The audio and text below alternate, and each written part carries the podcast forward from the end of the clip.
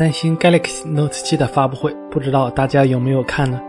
一起来简单回顾一下吧。新一代的 Note 7加入了虹膜识别功能，该功能可以保护用户的隐私，尤其是儿童的安全，同时也支持防水，级别是 IP68，拥有无线充电功能，还有必不可少的 S Pen 手写笔。现场的嘉宾也戴上了 VR 眼镜，体验 Note 7的创新。之后是三星副总裁登场，并介绍了 Note 7的设计。Note 7采用双曲面屏，背面也是曲面，形成了一种对称的设计。共有四个颜色版本，采用5.7英寸屏幕。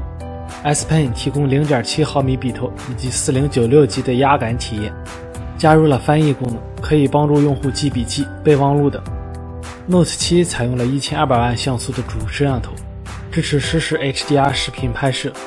GPU 的性能也比上一代提升了百分之五十八点五，存储的空间也从六十四 GB 起步，最高支持二百五十六 GB 存储，电池容量为三千五百毫安时，是历代 Note 手机系列中最大的，同时支持快充技术，便携式的贝壳电源也支持防水功能，首次采用了 USB Type-C 接口，三星会为其准备 Micro USB 转接头，在安全性方面，Note 7新增安全文件夹。配合虹膜识别解锁功能，Note 7将于八月十九日正式上市。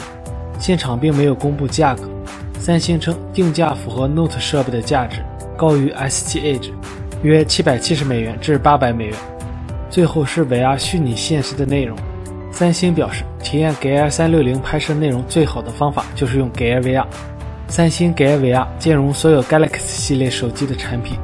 总体来说，三星 Note 7成为安卓手机的新标杆。